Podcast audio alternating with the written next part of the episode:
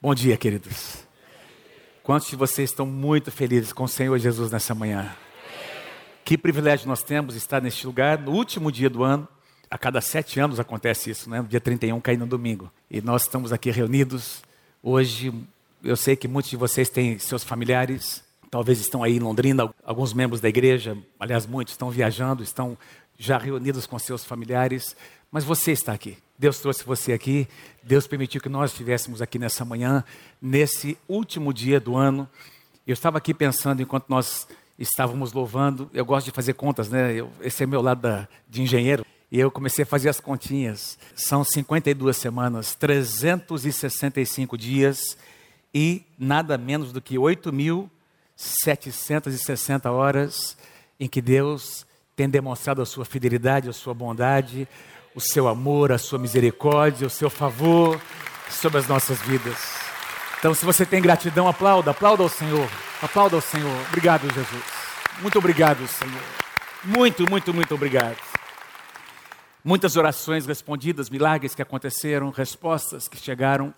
Eu confesso a vocês, estava orando sobre o que compartilhar com vocês nessa manhã. Estava até preparando alguma coisa diferente, mas Deus colocou meu coração Deus colocou algo no meu coração, mais ou menos assim: é, diga algo que você falaria para os teus filhos, para as pessoas que você ama. E eu comecei a pontuar algumas coisas. Se você viesse, você que é membro dessa igreja, você que é líder nessa casa, você que tem um compromisso com a visão dessa casa, se você viesse me procurar como pastor, dizendo, meu pastor, eu queria que você me desse alguns conselhos para esse ano de 2018. Então, o que eu vou compartilhar com você eh, são os quatro conselhos. O tema, as atitudes que demonstram a nossa fé. E eu queria compartilhar com vocês algumas atitudes nossas, que eu creio que Deus espera de nós. Já, para a gente começar esse ano, amanhã, dia 1 de janeiro de 2018, você vai, em nome do Senhor Jesus, já começar com algumas atitudes que tem a ver com aquilo que Deus vai realizar durante todos os dias do ano de 2018. Eu, todo ano, eu digo a mesma coisa. Nós, pastores, dizemos que esse ano que vai entrar vai ser o melhor ano das nossas vidas. Pastor, mas você diz isso todo final de ano. É, isso aí é, você quer trabalhar com a motivação das pessoas? Também, mas não é isso. A essência é porque eu creio do que a palavra de Deus diz. Efésios capítulo 3 diz que Ele é capaz de fazer infinitamente mais do que nós pensamos ou pedimos. É o que a palavra de Deus diz. Então, eu creio que daqui para frente, aliás, eu quero que você diga isso para as pessoas pertinho de você, daqui para frente, cada ano vai ser melhor. Diga lá, daqui para frente, cada ano vai ser melhor. Cada ano vai ser melhor. Esse ano tem sido um ano maravilhoso, um ano é, em que nós podemos olhar para trás e, como nós já temos feito, lembrar de tantas coisas que Deus tem feito. Sim, nós tivemos desafios, nós tivemos algumas situações para superar, mas Deus tem sido fiel. Quem pode dizer comigo, o meu Deus tem sido fiel? Então eu gostaria de compartilhar algumas atitudes de fé que nós precisamos ter. Quatro atitudes de fé que eu creio que Deus quer que você tenha a partir do dia primeiro. Então quero começar de uma maneira bem simples. Número um, primeiro deles, exerça a fé de maneira simples. Exerça a sua fé de uma maneira muito simples. Seja uma pessoa de ação. Aliás, o nosso tema, fé e ação. Espiritualmente falando, eu já compartilhei isso quando nós lançamos o tema. Não existe uma coisa sem a outra. Você não consegue separar fé de ação. Na Bíblia, os dois sempre andam juntos. Nós lemos no livro de Tiago, na tradução da linguagem de hoje, é a que eu mais prefiro nesse versículo. Ela coloca o termo ação no lugar de obras. Tiago diz assim: portanto, assim como o corpo sem o espírito está morto, assim também a fé sem ações está morta.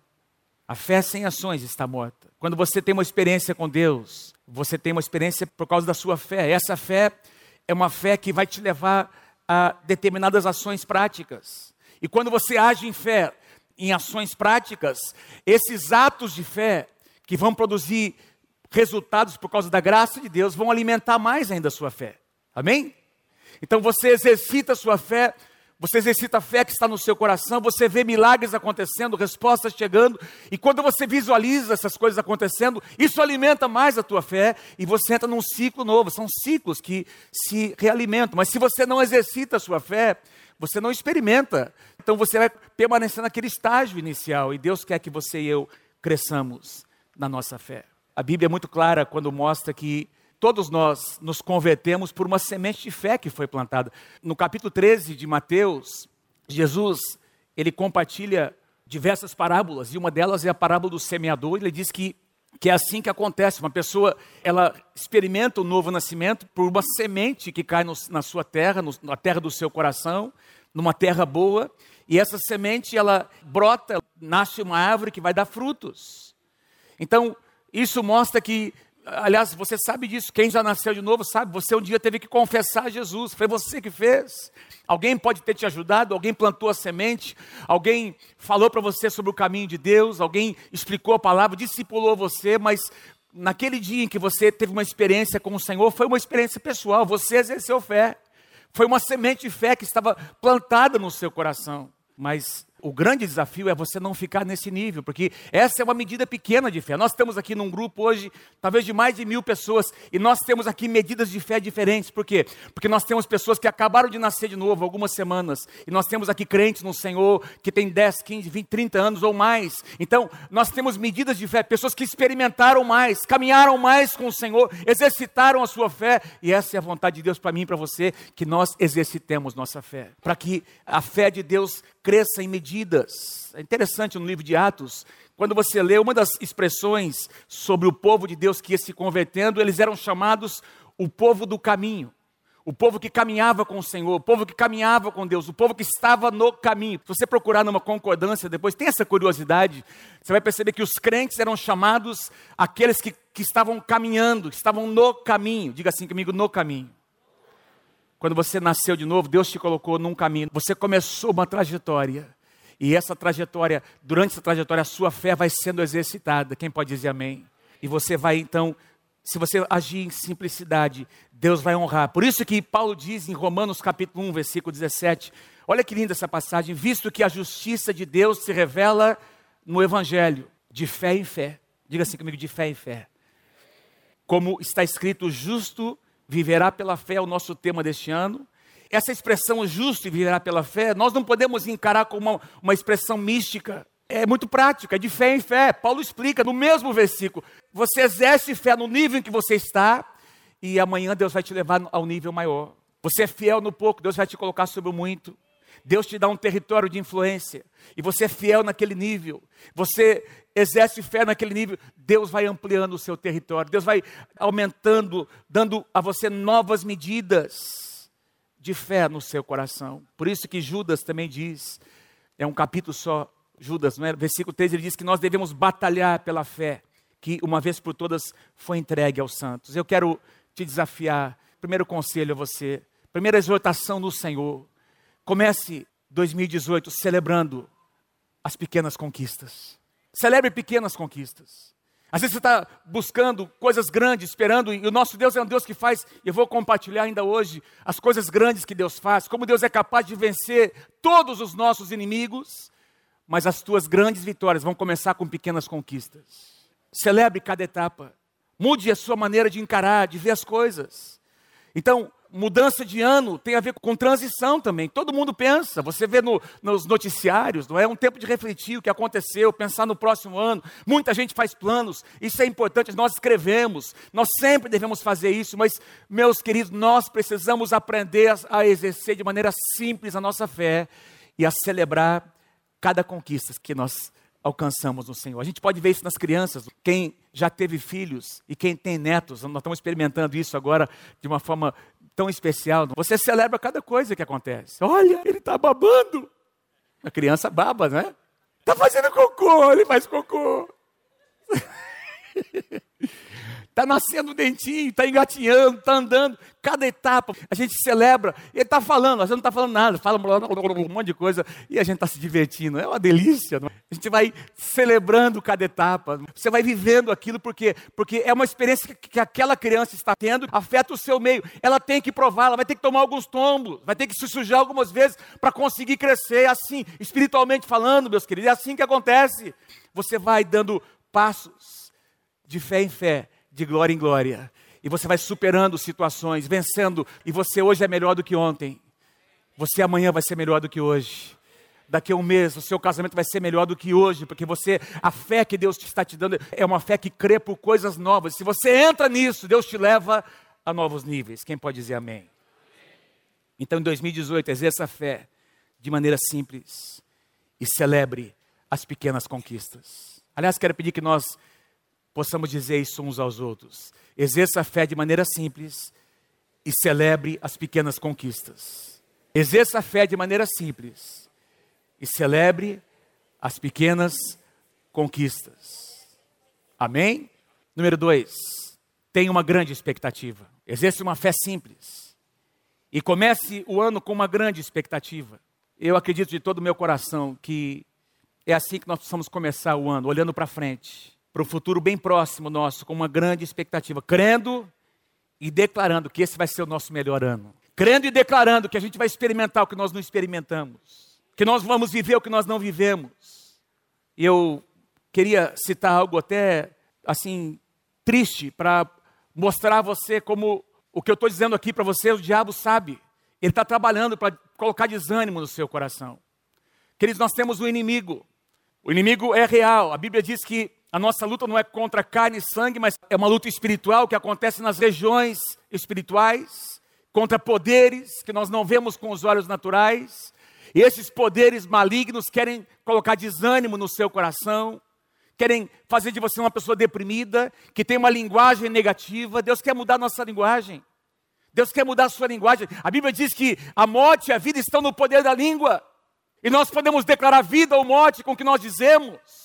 Quantos pais crescem jogando pragas sobre seus filhos? Você não é nada, você não vai ser nada, você nunca isso, você nunca aquilo. E a criança vai acreditando naquilo. E nós, ao contrário disso, precisamos afirmar os nossos filhos, dizer quem eles serão em Deus, quem nós seremos em Deus, como será o nosso casamento. Mas o diabo, infelizmente, tem conseguido algum sucesso nesses dias.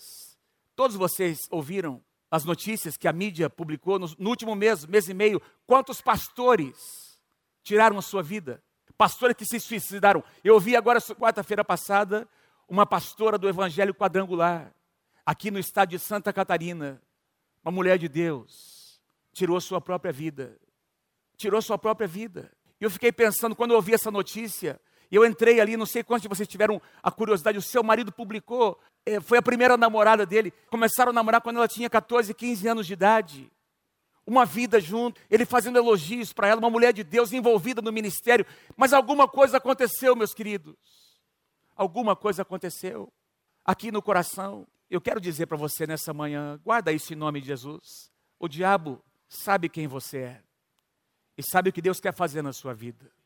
Deus tem planos para a tua vida. Mas a minha Bíblia e a sua Bíblia diz que existe um ladrão que quer roubar, matar e destruir. Paulo disse que nós não devemos, não podemos ignorar os desígnios de Satanás ele é ardiloso, ele tem estratégias, ele quer destruir a família, ele quer destruir o teu casamento, ele quer colocar você debaixo de vícios, ele quer acabar com os teus negócios, ele quer destruir as tuas finanças, é o que a Bíblia diz.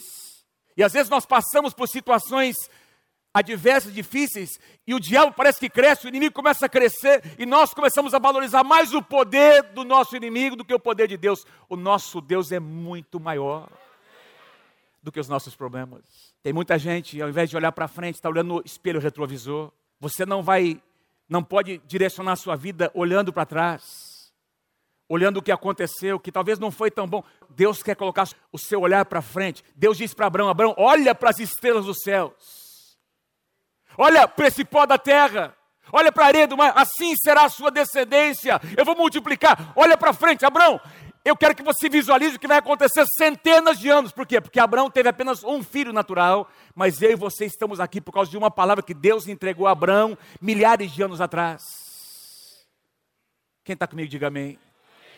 Então, é enxergar como Deus enxerga. Eu não estou falando sobre o poder do pensamento positivo, estou falando sobre uma linguagem bíblica, você ser e fazer e olhar e dizer o que Deus diz a seu respeito. Eu fico às vezes lendo, eu gosto de ler alguma a história de alguns inventores. É interessante como tem tanta coisa que a gente não presta atenção, que faz tanta diferença na nossa vida. Estava preparando a palavra e eu grampeei ali umas folhas e eu pensei comigo, puxa vida, esse tal desse grampeador facilita a nossa vida. Fala a verdade. Você conseguiria viver sem um grampeador? Aquele clipezinho que a gente coloca assim no papel. abridor de lata, o botão da sua camisa. Fala a verdade. Olha que trem bom, né, esse negócio. É um negócio que você... Dá para viver sem o botão de uma camisa, irmãos? Tesoura, telefone celular. Vixe, agora e por aí vai. Eu fiquei pensando assim, pensa comigo, essas pessoas que inventaram, pensa, você acha que foi fácil? Foram pessoas visionárias, foram pessoas que tinham uma grande expectativa, que visualizaram coisas que ninguém conseguiu visualizar. E quero dizer para você, teve muita crítica, teve um monte de gente falando para eles, você tem que desistir, larga a mão disso, rapaz. Mas eles tinham uma visão. Eles conseguiram enxergar alguma coisa que as pessoas ao seu redor não conseguiram enxergar. E eles foram, foram, e hoje todo mundo, todos nós aqui somos abençoados, gerações são abençoadas, porque alguém insistiu, alguém teve uma visão, alguém teve uma grande expectativa. Deus quer colocar uma grande expectativa no seu coração. Vou dizer de novo: Deus quer colocar uma grande expectativa no seu coração. Isso vai mudar o seu linguajar. Quem pode dizer amém? Esse cara chamado Moody, que foi um grande evangelista, um dos mais conhecidos no meio evangélico, tem biografia sobre a sua vida. Conta-se que ele reuniu seus filhos, antes de morrer, ele reuniu seus filhos e essas foram as palavras, as suas últimas palavras que ele declarou aos seus filhos. Se você tiver Deus como seu parceiro, então faça grandes planos para o seu futuro. Se você tem Deus como seu parceiro, faça grandes planos para o seu futuro. Não é isso que Davi diz no Salmo 37? Agrada-te do Senhor e ele satisfará aos desejos do teu coração. Entrega o teu caminho ao Senhor, confia nele e o mais ele fará.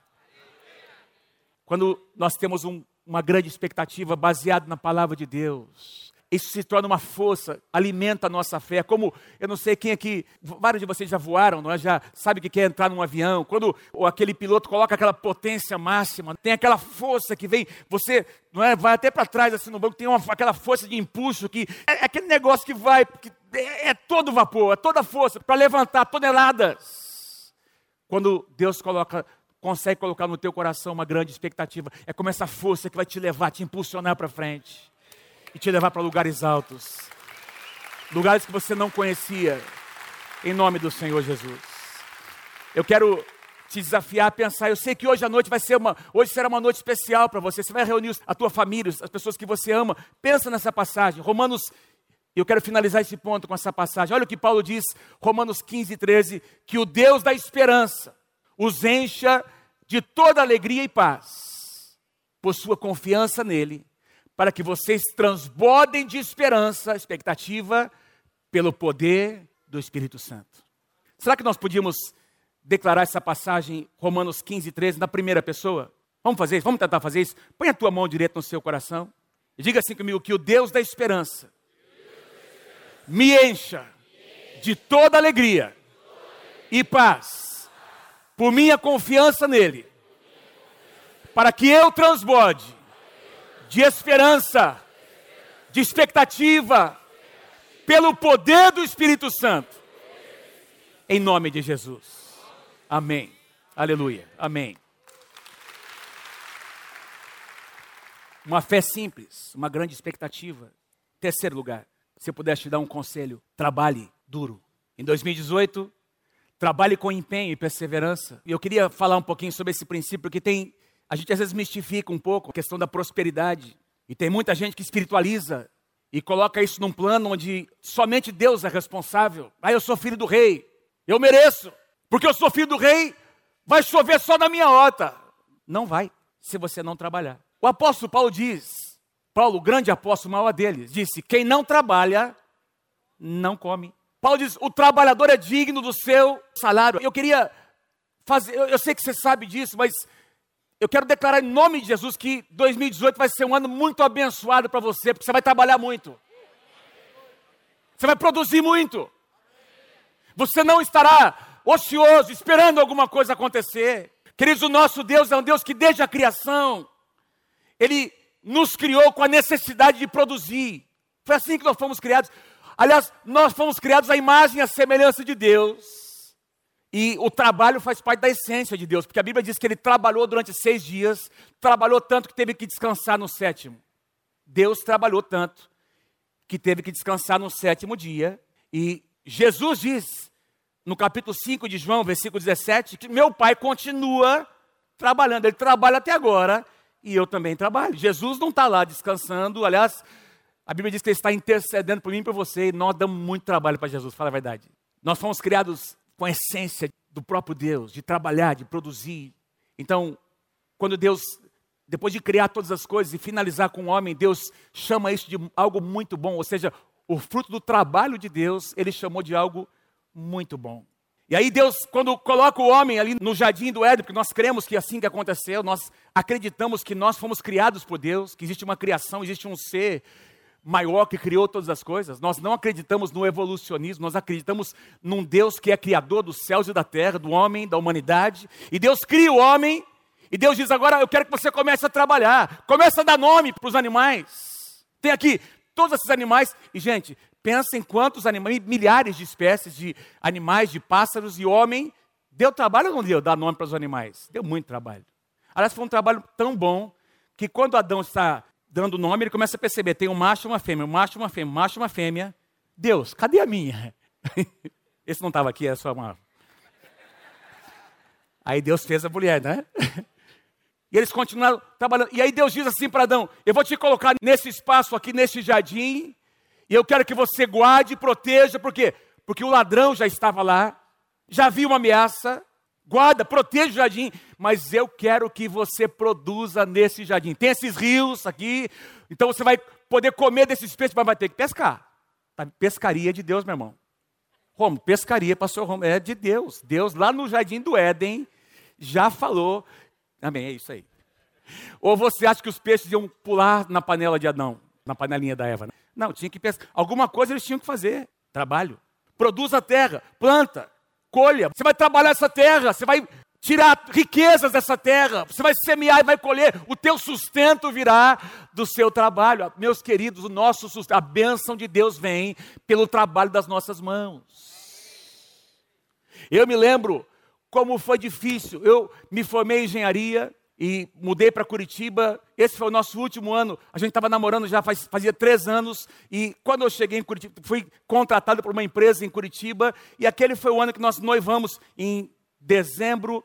Eu me formei em dezembro de 1984. Faz um tempinho já, né? E eu tinha 21 anos. Faz tempo, né? Me formei com 21 anos. Eu, eu tinha 22, a Mônica 21.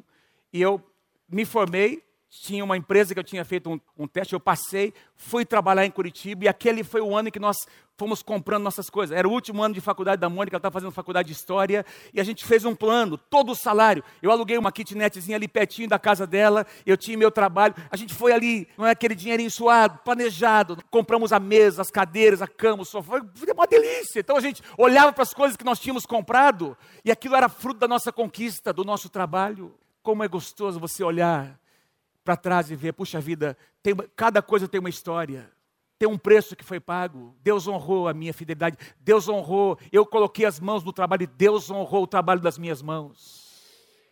Quem pode dizer amém?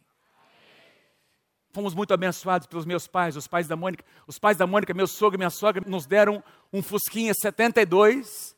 E com aquele Fusca nós fomos para a nossa lua de mel. Glória a Deus, em 82. O Fusca, é, um Fusca beijinho, 72, ali onde ficava a bateria, a água da bateria ali no banco de trás corroeu ali, tinha um buraco ali, eu botei uma tábua, bateria em cima, amarrei com os arame e tal, e BR-101 aqui, entre Curitiba e o litoral de Santa Catarina, nem era duplicada ainda, eu me lembro de uma descida, eu ali com a Mônica,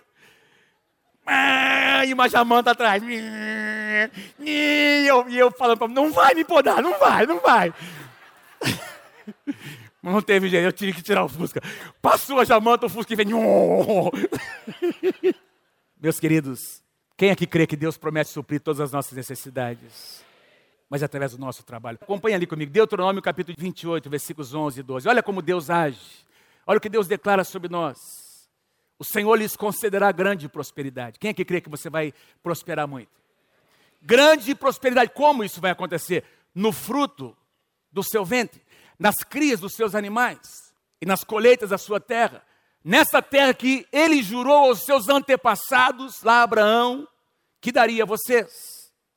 E agora vem, a maneira como a bênção vai chegar. O Senhor abrirá o céu, o depósito do seu tesouro para enviar a chuva à sua terra, ou seja, a chuva era o elemento sobrenatural para que houvesse possibilidade de semear e colher, vai enviar a chuva à sua terra no devido tempo para abençoar o que, amados? Leia comigo. Todo o trabalho das suas mãos.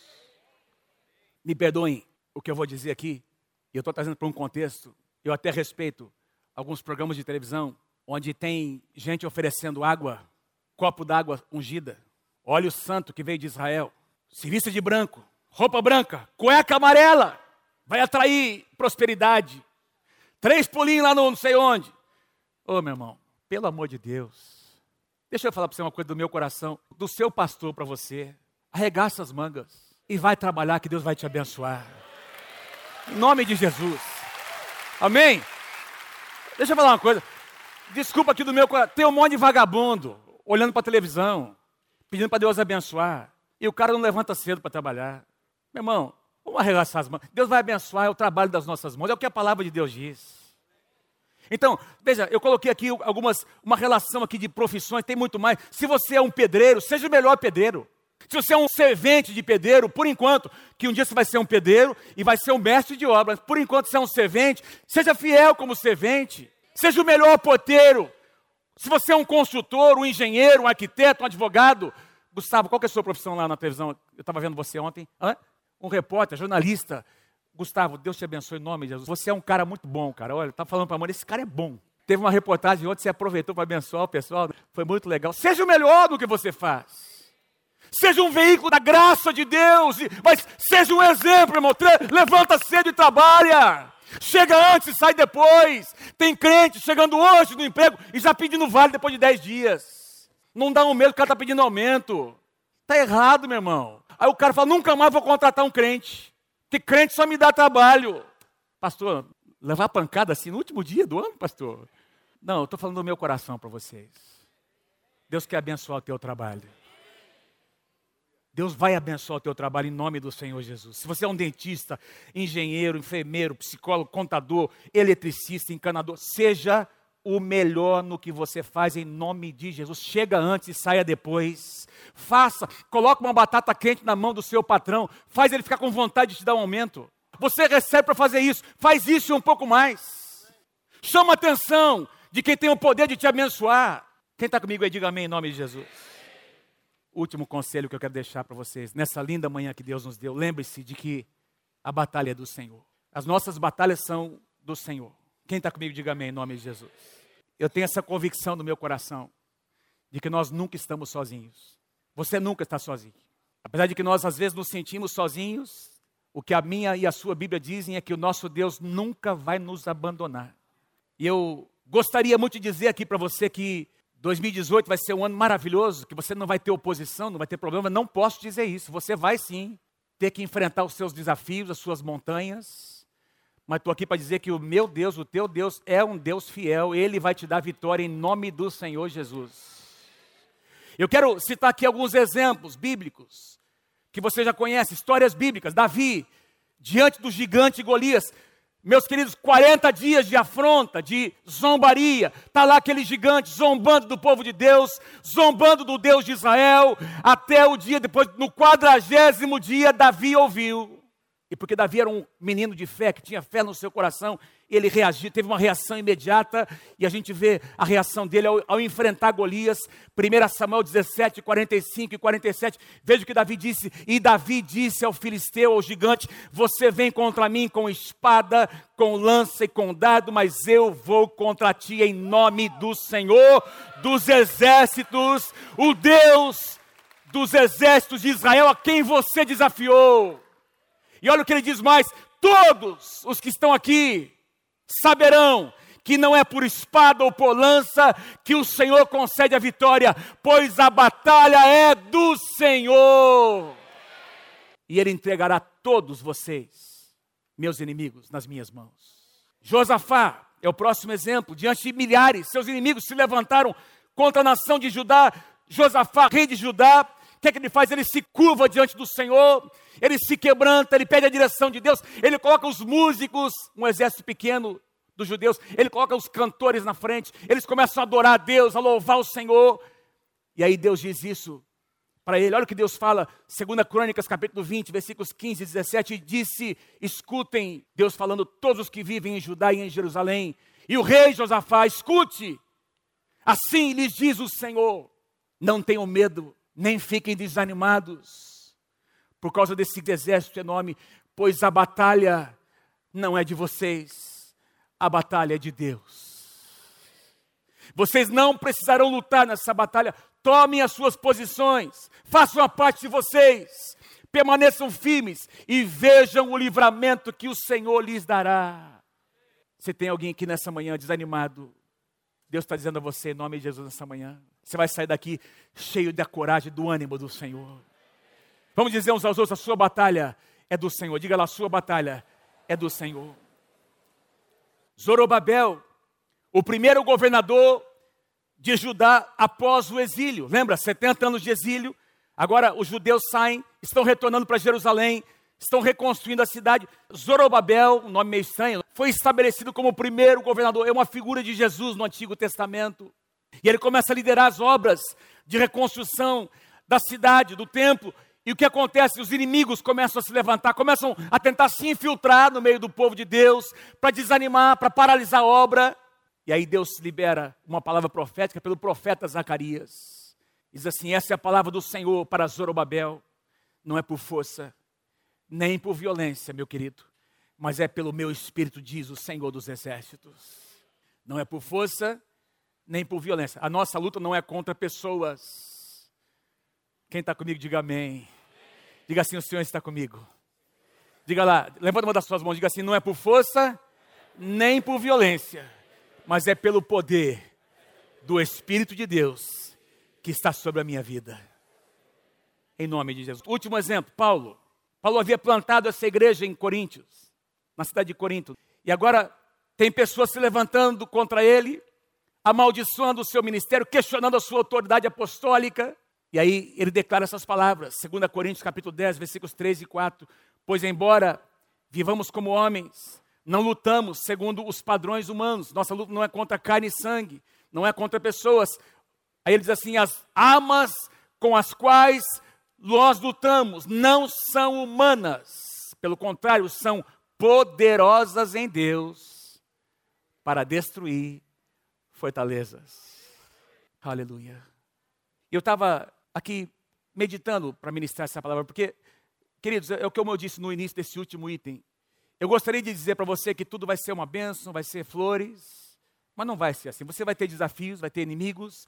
Todos nós teremos gigantes para enfrentar nesse ano, mas todos eles vão cair diante do poder do nosso Deus. Mas eles se levantarão. E quanto mais você fizer o que tem que ser feito, quanto mais você se posicionar como homem, como mulher de Deus, mais Satanás vai se levantar para destruir, tentar destruir o teu casamento, os teus relacionamentos, as suas finanças, mas você, em nome de Jesus, vai se lembrar que a tua batalha não é tua, é do Senhor, de que as tuas armas não são naturais, são espirituais. Diga amém se você crê. Jesus disse: No mundo tereis aflições. Paulo disse: Nos últimos dias virão tempos difíceis. E eu fiquei aqui meditando e comecei a escrever algumas coisas. Eu quero, e eu comecei a relacionar. E eu teria versículos para passar para vocês para todos esses itens. Eu encontrei pelo menos 15 situações em que nós podemos declarar que o nosso Deus tem poder. Ele é maior. Não há nenhum pecado que ele não possa perdoar. Não há pergunta que o nosso Deus não tenha condições de responder. Quem crê, diga amém. Não há demônio que ele não possa expulsar, não há cadeias que ele não possa quebrar, não há vícios que ele não possa libertar, não há mentira que ele não possa trazer à luz, desmascarar pessoas que têm falado mentiras contra você. Deus vai desmascarar essas mentiras em nome do Senhor Jesus. Não há feridas que o nosso Deus não possa restaurar, não há prisão que ele não possa abrir. Quem crê, diga amém. Não há clamor que ele não possa ouvir. O nosso Deus é um Deus que ouve os nossos clamores. Não há problema que ele não possa resolver. Não há doença que o nosso Deus não possa curar. Não há necessidade que ele não possa suprir. Não há fortaleza que ele não possa destruir. Não há montanha que ele não possa mover. E não há inimigos que ele não possa derrotar. Aleluia. Quero pedir que você declare comigo. Você vai declarar comigo, tá bom? Vamos lá? Um a um, são 15 declarações e você vai tomar posse dessas declarações. Eu sei que vocês vão postar, pode postar à vontade, não tem problema, mas vocês estão fotografando aí, né? Mas eu queria que vocês parassem um pouquinho para declarar comigo essas palavras, tá bom? Vamos lá. Então vamos comigo, vamos lá. Não há pecado que ele não possa perdoar. Não há pergunta, demônio que ele não possa, bem forte, cadeias que ele não possa quebrar, vícios que ele não possa libertar, mentira que ele não possa trazer à luz, feridas que ele não possa restaurar, prisão que ele não possa abrir. Próximo. Clamor que ele não possa ouvir, problema, que... doença que ele não possa curar, necessidade que ele não possa suprir, fortaleza que ele não possa destruir, montanha que ele não possa mover, bem forte, inimigos que ele não possa derrotar. Amém. Nada é difícil demais para o nosso Deus. Aleluia, Senhor. Eu creio que tem sido um presente de Deus. Nós estamos aqui no dia 31, para nós podemos declarar. Diga assim comigo: nada é difícil demais. Diga assim: os meus impossíveis são possíveis para Deus. Mais uma vez, os meus impossíveis são possíveis para Deus. Fala para o teu irmão: os teus impossíveis são possíveis para Deus. Só lembrar-se desses quatro pontos que nós aprendemos nessa manhã. Exerça a fé de maneira simples. Celebre as pequenas conquistas. Você é fiel no pouco, Deus te coloca sobre coisas maiores. Quem crê, diga amém. Tenha uma grande expectativa. Deus quer colocar uma grande expectativa no seu coração. Diga assim comigo: as coisas vão mudar. As coisas vão melhorar em nome de Jesus. Diga bem forte: as coisas vão mudar. As coisas vão melhorar. Porque o meu Deus é fiel. Fala para o teu irmão, diga assim para ele: não olha no retrovisor, meu irmão, olha para frente. Para de olhar para trás. O que aconteceu, aconteceu. Se tiver que liberar perdão, libera perdão. Vira a página. Vira a página. Olha para frente com uma grande expectativa. Trabalhe com empenho e perseverança. Deus vai honrar as tuas mãos, o trabalho das suas mãos. E lembre-se que a tua batalha é do Senhor. Mas quero encerrar lembrando você de uma história linda no Novo Testamento. Certa ocasião, Jesus está ministrando ao povo e um homem desesperado chega até a sua presença. Diz que ele tinha ido primeiro aos seus discípulos. Esse homem tinha um, um filho que estava endemoniado desde a sua infância, não diz quantos anos, provavelmente muitos e muitos anos, desde a sua pequena infância. Diz que ele ficava possesso e o demônio lançava esse menino no fogo, nas águas, ele tinha marcas no seu corpo, tinha convulsões. E esse pai traz para os discípulos, e os discípulos não conseguem expulsar aquele demônio. E o pai procura Jesus. Imagina o desespero desse pai, vendo o filho sofrer por anos. E esse pai faz uma declaração, uma, algo, ele diz algo para Jesus: Senhor, se tu podes, se tu puderes, faz alguma coisa pelo meu filho. Aí Jesus disse: Se podes, espera um pouquinho, Claro, claro que eu posso, mas Jesus devolveu a responsabilidade dizendo: entenda uma coisa, tudo é possível ao que crê. Eu posso, mas você tem que crer. E Jesus impôs as mãos naquele menino, ele foi completamente curado. Aliás, o pai perguntou, o pai disse assim para Jesus: Senhor, então aumenta a minha fé, me ajuda na minha incredulidade. E sabe que eu creio que essa deve ser a nossa declaração nessa manhã de muitos de nós, Senhor. Ao ouvir uma palavra como essa, quem sabe porque a minha intenção não é trazer peso ao seu coração. A minha intenção é trazer motivação, alimentar a fé do teu coração nessa manhã. Eu não quero que você saia daqui sentindo condenação, mas quero que você saia aqui para encarar um novo ano do jeito que Deus quer que você encare, esperando grandes coisas acontecerem. Mas talvez alguns precisem dizer: Senhor, aumenta a minha fé. Eu tenho caminhado em medidas, mas eu quero que a minha medida de fé seja aumentada. Eu também preciso. Todos nós precisamos. Queria pedir para a gente dar as mãos aqui embaixo, lá em cima. Nós vamos fazer essa oração nessa manhã. Jesus abençoou aquela criança, aquele menino, curou, trouxe cura para ele. Mas Jesus, o maior milagre foi ter aumentado a fé daquele homem. E Deus quer aumentar a tua fé nessa manhã. Nós vamos orar. Fé e ação. Ação e fé são coisas que caminham juntas. Vamos orar uns pelos outros. Senhor, Senhor, ministra o coração de cada um. Ora, ora por quem está à sua direita, à sua esquerda. Isso, levanta a mão desse irmão, dessa irmã. Senhor, põe fé neste coração. Põe uma grande expectativa, Senhor. Senhor, que ele possa celebrar as pequenas conquistas. De fé em fé, de glória em glória. É assim que nós vamos caminhar, Senhor, em 2018. Oh, e nós queremos declarar, Senhor, juntos. Senhor, que as nossas batalhas são as tuas batalhas nós vamos confiar em Ti, Senhor. Não há nada, absolutamente nada que o nosso Deus não possa fazer. Senhor Deus, vem. Senhor Deus, vem. Nós consagramos a Ti, Senhor. Todos os dias de 2018, nós consagramos a Ti, Senhor. Que a Tua graça venha, que o Teu poder desça sobre nós. Senhor, que a fé cresça no nosso coração. É o que eu te peço em nome do Senhor Jesus. Cante comigo essa canção.